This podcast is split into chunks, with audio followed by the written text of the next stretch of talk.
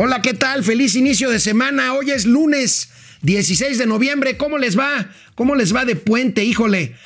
Pues bueno, las tiendas, hay que cuidarse, hay que usar tapabocas, procurar ir a horarios pues donde menos concurrencia pueda haber.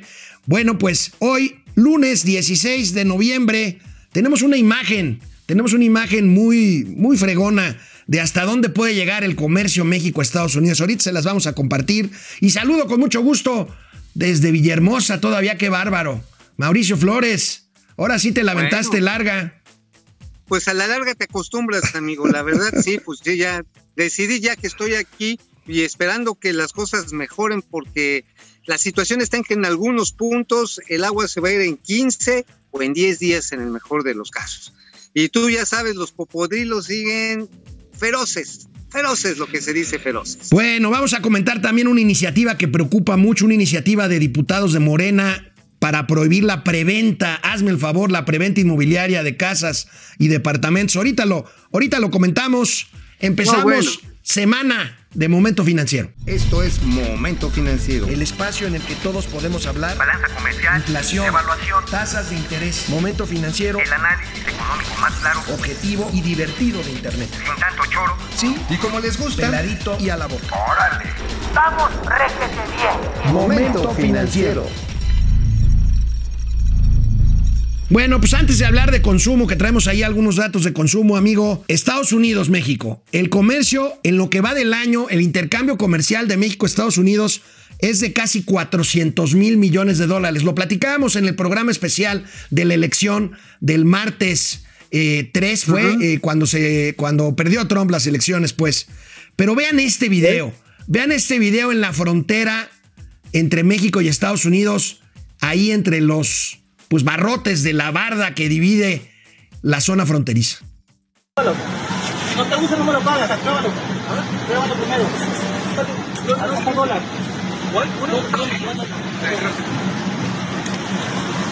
Tamalitos, tamales. Un tamalero le vendió uno de rajas, mi querido amigo, a, a un, a un oficial de la policía migratoria de la Border Patrol. Ahí del otro Pues sí. lado, ¿cómo ves? No, bueno, pues es que la comida mexicana, amigo, es la comida mexicana. Ahora imagínate, pues este, que comercias, hay unos chicharrones así de estos preparados que les echan pico de gallo, unos tostitos.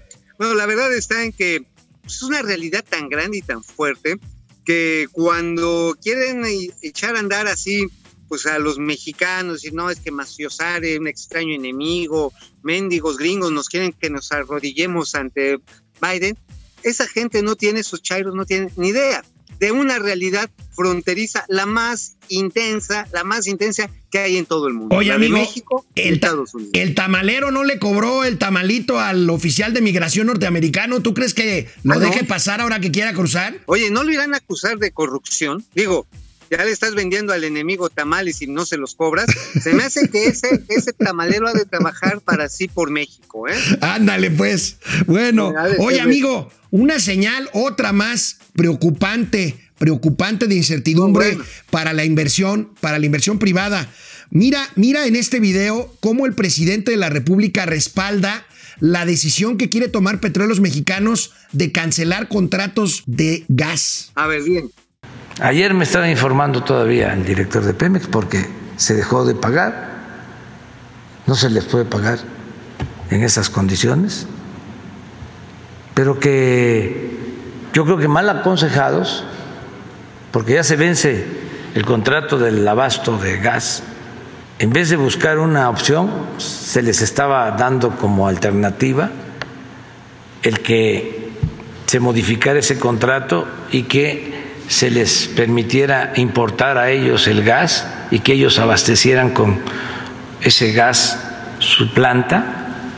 Entonces, los abogados o sus asesores o están pensando de que pueden este, pasar, transcurrir los cuatro años y que ya con el nuevo gobierno van a, a volver por sus reales. Entonces ayer me decía el director de Pemex que no quieren ningún arreglo y se va a tener que cancelar el contrato de parte nuestra. Ya no se les va a abastecer de gas. porque no vamos nosotros a seguir manteniendo una relación de corrupción. Pues si ¿Se no es como si no es como yo digo, amigo, Oye, amigo, pero ¿se estará refiriendo al suministro de gas a la planta de etileno 21, la que construyó junto con Odebrecht el grupo IRESA? Porque como que parece que es que lo que quiere cancelar. Ahora, pues igual y no les gusta el contrato, ciertamente se pueden alegar que nunca se debió haber firmado, ciertamente, pero existe una realidad jurídica. ¿Cuánto va a costar deshacer ese acuerdo? Bueno, pueden ser varios cientos, si no es que más de un de mil millones de dólares, según algunas estimaciones. La pregunta es, ¿y México, Petróleos Mexicanos, va a poder ganar ese juicio? Hay No. que recordar, amigo, que, Mex- que cada vez que Petróleos Mexicanos sale al exterior a estos pleitos, le va peor que al ratón Macías. Les ponen unas arrastradas que terminamos pagando. pues a mí me preocupa mucho, amigo, el, el empresario que quiera venir a invertir, que quiera poner una planta industrial y que se entere que en México ya no va a haber gas. No, pues le están haciendo de gas. Y saco la conclusión de que al final de cuentas, amigo, estamos en una circunstancia en la que si bien el próximo proyecto de mega inversiones que ha estado anunciando el señor Alfonso Romo, pues ahora sí quienes van a ser los machos que digan, órale, vamos a entrarle. Este, oye, por cierto, hubo una ampliación de una planta de Volkswagen en Silao. en Silao, sí, efectivamente. Es una buena noticia. Una buena noticia, pero aguas. Ahí también necesitan suministro de gas. Y si el suministro va a estar acotado, pues igual y la producción va a estar acotada, ¿eh? Pues mira, son señales, insisto, que nada abonan, amigo. Y por cierto, hablando de los proyectos, ¿qué hay de aquellos proyectos de energía que ha venido, como dices tú, perfilando Alfonso Romo, que nadie lo ha visto tampoco? ¿Dónde están? Pues mira, ¿Cuándo? Pues están, pues están ahí esperando, los vienen anunciando como el parto de los montes ya hace más de un año, de que ahora sí, ahora sí, y realmente son planes de almacenamiento, de conducción. Había uno que otro de refinación por ahí y que no van a transitar, que no van a transitar. Este, la actual política energética del país es centralizarlo todo, todo en Pemex, es centralizar toda la toma de decisiones para CFE, también el comercio de los energéticos, de tal manera de que cualquier otra posibilidad para entrarle a esto, evidentemente, es más, esto tiene un colofón con el tema de Peña Nieto. ¿Sabes por qué? Lo comentamos ahorita después de un corte. Me parece Re- bien. Regresamos después de una pausa, momento financiero, economía, negocio y finanzas, para que hasta los del gas les entienda.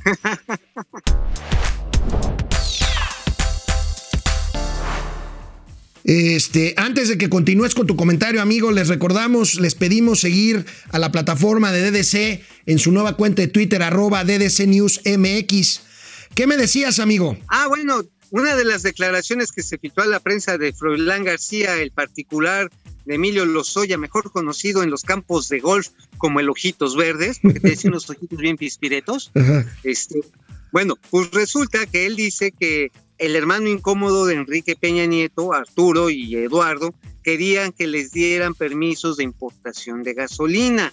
Entonces, obviamente, esta cuestión de decir, ah, no vamos a darles estos contratos, vamos a cortar estos suministros, también trae esta jiribilla política, de decir, a ver, señor presidente, pues este, aquí están estos raterazos que están vendiendo o están importando gasolina a México, les vamos a cerrar el contrato. Híjoles, amigo, realmente estamos en condiciones, las plantas de refinación, la refinería de Dos Bocas en condiciones de proveer este suministro y por abusivos que hayan sido esos contratos a través de influencias, ¿estarán a final de cuentas ilegales o están bien fundamentados? Vaya asunto, ¿no? Vaya, vaya problema, vaya problema, amigo. La semana pasada les decíamos de la actividad industrial que se estancó, bueno, se recuperó ligeramente, rebotó pues, pero luego volvió a quedarse estancada. Pues mira, economía de contrastes, hoy les informamos que por primera vez en seis meses, amigo, crecen las ventas en tiendas de la ANTAD, la Asociación Nacional de Tiendas Departamentales, 2.8%, como estamos viendo en esta gráfica, amigo, venimos de una caída de 22 puntos porcentuales, de 22% en abril, y ahora crece 2.8%. ¿Qué crees que significa esto? Bueno, quiere decir que estamos viendo una, pues una ligera recuperación, quiero decir, no recuperación, Rebote. un rebote un poco más pronunciado debido a la parte estacional, evidentemente el desconfinamiento y también por otro lado tenemos los avances del buen fin, empezaron a ver que si noches Palacio, que si noches de Liverpool, que si noches contigo, todo. empezó a ver, empezó a haber un montón de, de ofertas y esto de alguna manera motivó el consumo, pero fíjate, la, el crédito al consumo, la tarjeta de crédito se desaceleró cañonamente, 5% sí. para abajo. Y eso es comprensible y a lo mejor hasta bueno. ¿no? Por supuesto, los bancos te van a decir que no, pero quiere decir que la gente está siendo más cuidadosa con su plástico, ¿no? Totalmente, y este, yo ahora sí que en su rancho también, porque a final de cuentas, pues están este, usando más el efectivo, utilizan más el plástico débito, es decir, lo que tienen ahorrado, y evitan tomar compromisos a futuro. Así es. Lo cual, efectivamente, amigo, a los bancos no les puede gustar, pero también afecta a la demanda futura, que es una de las grandes, eh, ahora sí, una de las grandes herramientas que tiene los sistemas capitalistas para funcionar. Así es. Si le quitas la llave del, del crédito, ¡puf! Tenemos bronca. Bueno, bueno, este, tenemos por ahí otra gráfica del consumo. Aquí, aquí la podemos ver. Aquí tenemos justamente lo que decía la otra, amigo, una caída terrible en abril.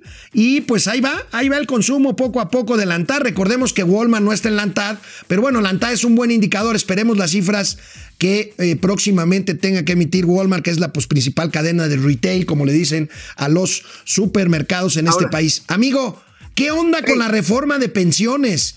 El 22 de septiembre pasado se envió al Congreso y parece que la metieron a la congeladora. Nadie sabe, nadie sabe qué onda con la reforma de las pensiones. Oye, ¿sabes? Yo sí tengo la preocupación de que le vayan a hacer a la reforma de las pensiones lo que le hicieron a la reforma del outsourcing. Con outsourcing, acuérdate, hubo un parlamento abierto, se platicó, se conversó, se dijo, a ver, doña Luisa María Alcalde, estos son los puntos en que toda la industria estamos de acuerdo, lo el seguro social, los sindicatos, vamos a avanzar por ahí, órale, y de repente, toma la barbón.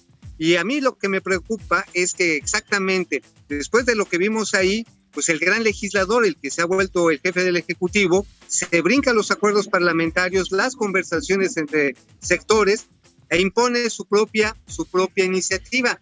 Y esta iniciativa hay que recordar, la platicamos, amigos, es la iniciativa Gibran. Es una iniciativa que propone desaparecer las afores y que sea una sola CIEFORE del Estado no, no, la que tome el control de los ahorros de No, retiro. no, no, que la boca se te haga chicharrón. Digo, la, la iniciativa. Yo ya puedo creer todo. La iniciativa no es este perfecta. La iniciativa que está no es perfecta, pero pues por lo menos eh, aporta más lana para el fondo de los trabajadores y hace prevalecer las afores. Fíjate, el presidente de la Comisión Nacional del SAR, de la CONSAR, Abraham Vela, funcionario de la 4T, puso en un tuit que después borró, por cierto. No veo a los diputados muy entusiasmados por aprobar ya la reforma que desactiva la bomba de tiempo que explotará el próximo año. Están eludiendo una responsabilidad histórica y el mejor legado que esta administración dejaría a los adultos mayores. Tómala, Barbón. Oye, ¿sabes qué? Yo tengo la preocupación de que realmente no les interese, que lo que les interesa, igual que con la reforma del outsourcing, es tomar dinero de donde no hay o de donde que no es del, del Estado para financiar los gastos del Estado. Con la ley de- del cambio de outsourcing lo que se quiere es que haya más cotizaciones al Seguro Social y una mayor retención del IVA y del ISR. En el caso de las pensiones es vengan para acá todo lo que son los ahorros, nosotros los administramos con nuestra tasa de interés y nosotros les vamos administrando su pensioncita junto con su dinerito para su viejito. Bueno, amigo, y ya que estamos hablando en iniciativas, ¿qué te parece esta iniciativa que envió la diputada de Morena, Paula, Paula Soto?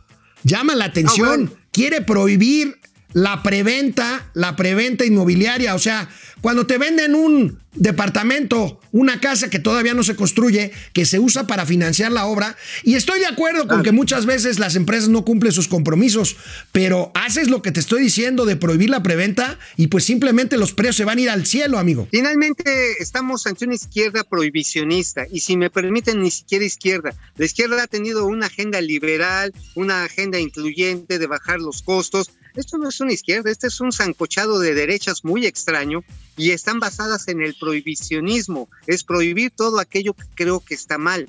Y esa iniciativa de ese diputado va en ese, va en ese sentido, Sí, lo ¿eh? podemos ver aquí en este cuadro, en este cuadro que tenemos aquí. Prohibir las preventas de casas, amigo, podría incrementar el precio de los inmuebles hasta en un 40% se encarecería. Expertos inmobiliarios opinan que la propuesta es incluso contraria a los planes del gobierno de la CDMX.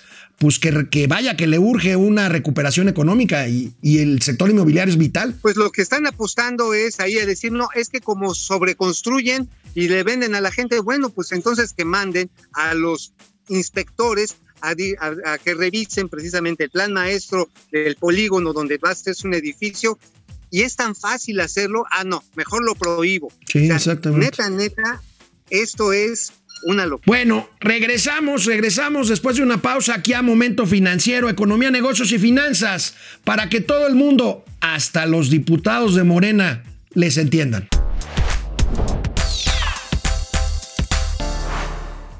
Oye amigo, y antes de pasar lista, me gustaría presentarte este cuadro muy interesante que produce el Instituto Mexicano para la Competitividad.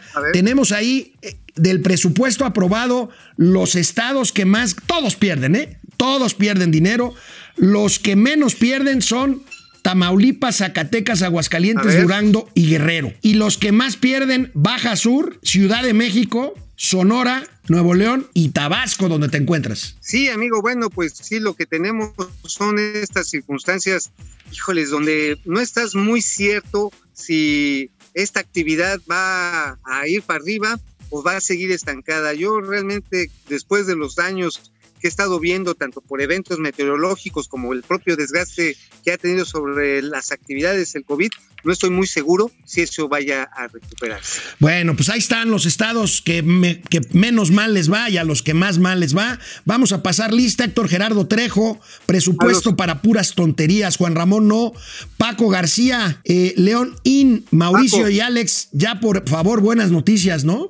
Pues no sé. Pues ya vamos a platicarles qué se van a comprar de qué se van a comprar de Buen Fin. Yo, me, voy, yo me voy a volver consumista. Un armaño. ¿Eh? Ráfaga Martínez. Hola, Ráfaga. Javier Piñón, Guillermo Jiménez Rojas, desde Zamora, Michoacán. Dante. Delgado. E- Ernesto Álvarez. Le cantará las mañanitas. Le, le habrá cantado las mañanitas el viernes al presidente Susana Zabaleta. No sé, ¿tú supiste? Pero Susana ya no, es. No, creo que ya andaba diciendo que había que reconocer a Biden, ¿no? Sí, sí, se andaba. Pero Eugenia León sí, seguramente. Bueno, Lucía Elena Silva, muchas Ah, gracias. sí, ah, bueno. Oye, amigo, otra novedad del presupuesto es que se destinaron mil millones de pesos. ¿Adivina para qué? Para despedir burócratas. Es un programa de separación Ah. laboral. O sea, quiere decir que vienen más O sea, recortes, más amigo. lana para pagar liquidación. Así es. Mil millones. Oye, pues, esta es una cosa que también se suma al recorte que ya hemos tenido de los que están trabajando eh, ahí en el sector público, 16 mil al inicio de este gobierno, recorte de los aguinaldos, recorte de los vales que les van a dar de compensación.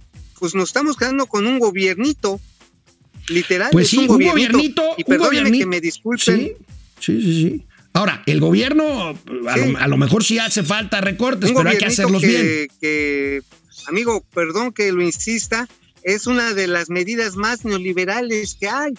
Gobiernos chiquititos que no ganan ni para la risa. Mira, ¿de qué tamaño es el pastel? A ver, vamos a ver aquí esta gráfica de nuestros amigos del Universal para ver, de qué tamaño es el pastel. Ahí tenemos la mayor parte de empleados. Adivina quiénes son. El, ¿Quiénes son? La Secretaría de la Defensa Nacional, pues, los soldados. Y la CEP, Ajá. pues por los maestros, ¿no? Claro, es donde hay más gente, pero debería haber también muchos doctores y enfermeras. Está también el yo. IMSS, el IMSS, Pemex, ISTE y CFE. Vamos a ver cómo se pone este programa de retiro voluntario, que pues no es nada de voluntario, pues son este, ahora sí que cuando te corren, pues te tienen que dar la licuadora, como dicen, ¿no? Y aquí tenemos, amigo, más sí. o menos un cálculo, antigüedad de 3 a 5 años, son 5 meses de finiquito. Entre, ¿Cuánto les dan? Échale el cálculo. entre en- en cinco meses, entre 5 y 10 años. ¿Cinco meses de finito? Eh, para los que tienen entre 3 y 5 años de antigüedad, entre 5 y 10 años, 10 meses, entre 10 y 15 años, 11 meses, más de 15 a 20 años, 12 meses, o sea, un año de sueldo, y más de 20 y Uy. 25 años, 13 meses, y más de 25, 14 meses, pues parece que sigue la guadaña, mil millones de pesos se van a gastar, amigo. Mil millones de pesos para hacer un gobierno más chiquito e insisto, Bueno, ahorita no tienen ni ingenieros la SCT, ingenieros así picudos no los tiene. Es más, el gobierno federal y los gobiernos de los estados por este tipo de iniciativas están siendo grandes contratantes de outsourcing. ¿Cómo ves? Es, efectivamente, Bansefi contrata mucho outsourcing. El IMSS, Pemex, me consta. Me consta. Yo mismo alguna vez fui contratado por Pemex por outsourcing, amigo. Pues sí, amigo, y es que a final de cuentas es una solución ante un problema real que tienen las instituciones de financiarse. Insisto, amigo, este austericidio está limitando las capacidades de gobierno, la gobernanza, está limitando la, el funcionamiento de áreas muy sensibles del servicio público. Sobre, todo porque cortan parejo. Pero bueno, una pregunta, amigo, a los burócratas, a nuestros amigos que trabajan en el gobierno de la Cuarta Transformación. ¿Ya recibieron, ya recibieron su adelanto de aguinaldo para el buen fin, que no es fin, sino ya son 20 días? Ahorita vamos a la mitad. Vamos a ver qué dijo el secretario de Hacienda al respecto. Asegura que ya, ya pagaron. Eh, ayer se realizaron los primeros depósitos. Tradicionalmente el aguinaldo, el, el salario de los funcionarios públicos de cualquier nivel está dividido en dos partes, el salario base y la parte de compensación. El salario, el aguinaldo se pagaba en dos partes, pero también dividido por una parte de, base y una parte de compensación, de tal forma que entre ahora y, el, y finales de año se hacían cuatro transferencias. Justo el día de ayer se realizaron la para la mayor parte de los trabajadores las transferencias. Era el compromiso que habíamos hecho la semana pasada, que para el, el periodo del buen fin eh, los trabajadores iban a recibir la primera parte de su aguinaldo. Me parece que vamos en tiempo y forma. Pues dice el secretario de Hacienda que ya la mayoría de los burócratas recibieron su adelanto para que aprovechen estos días de buen fin, amigo. Oye, amigo, yo me pregunto si cuántos de estos burócratas aceptaron la propuesta voluntaria de reducirse o renunciar a Así es. su aguinaldo, ¿eh? So- o sea, quiero ver so- sobre- cuántos fueron los patriotas que dijeron, sí, chingue al aguinaldo. No creo que muchos, no creo que muchos. Si son mandos medios y superiores de subdirector para arriba. Vamos a ver, amigo, pero antes de irnos, me gustaría comentar contigo algo que no nos dio tiempo eh, eh, platicar, comentar el- la semana pasada. ¿Qué implica, ¿Qué implica para el sector este tan golpeado que es el energético la inhabilitación que la función pública le aplicó por 10 años a Guillermo García Alcocer, expresidente de la Comisión Reguladora de Energía? Pues mira, para el sector energético puede representar, pues ahora sí que una, un- ahora sí una purga de muchos contratos que finalmente el señor este, Guillermo García, pues lo que hizo fue firmarlos. Se están buscando todos los elementos inculpatorios ahora que el gran monstruo de la corrupción se llama reforma energética para inculpar a todos y cada uno de los personajes que estuvieron operando la reforma energética. Ese es el objetivo. Bueno, amigo, pues vamos a ver otra señal, otra señal mala. Yo creo que Guillermo García Alcocer fue un presidente interesante de la Comisión Reguladora de Energía, se peleó con la 4T y pues ahí tenemos. Amigo, ya párale de, de descansar, mañana ya te veo por acá en el estudio. Ah, ya, ya, ahorita me- terminando esto, agarro el avión, el, helicóp- el helicóptero y ya nos vamos para allá. Nos vemos mañana, cuídense por favor, usen el cubrebocas. Vamos, réjete bien. Momento financiero.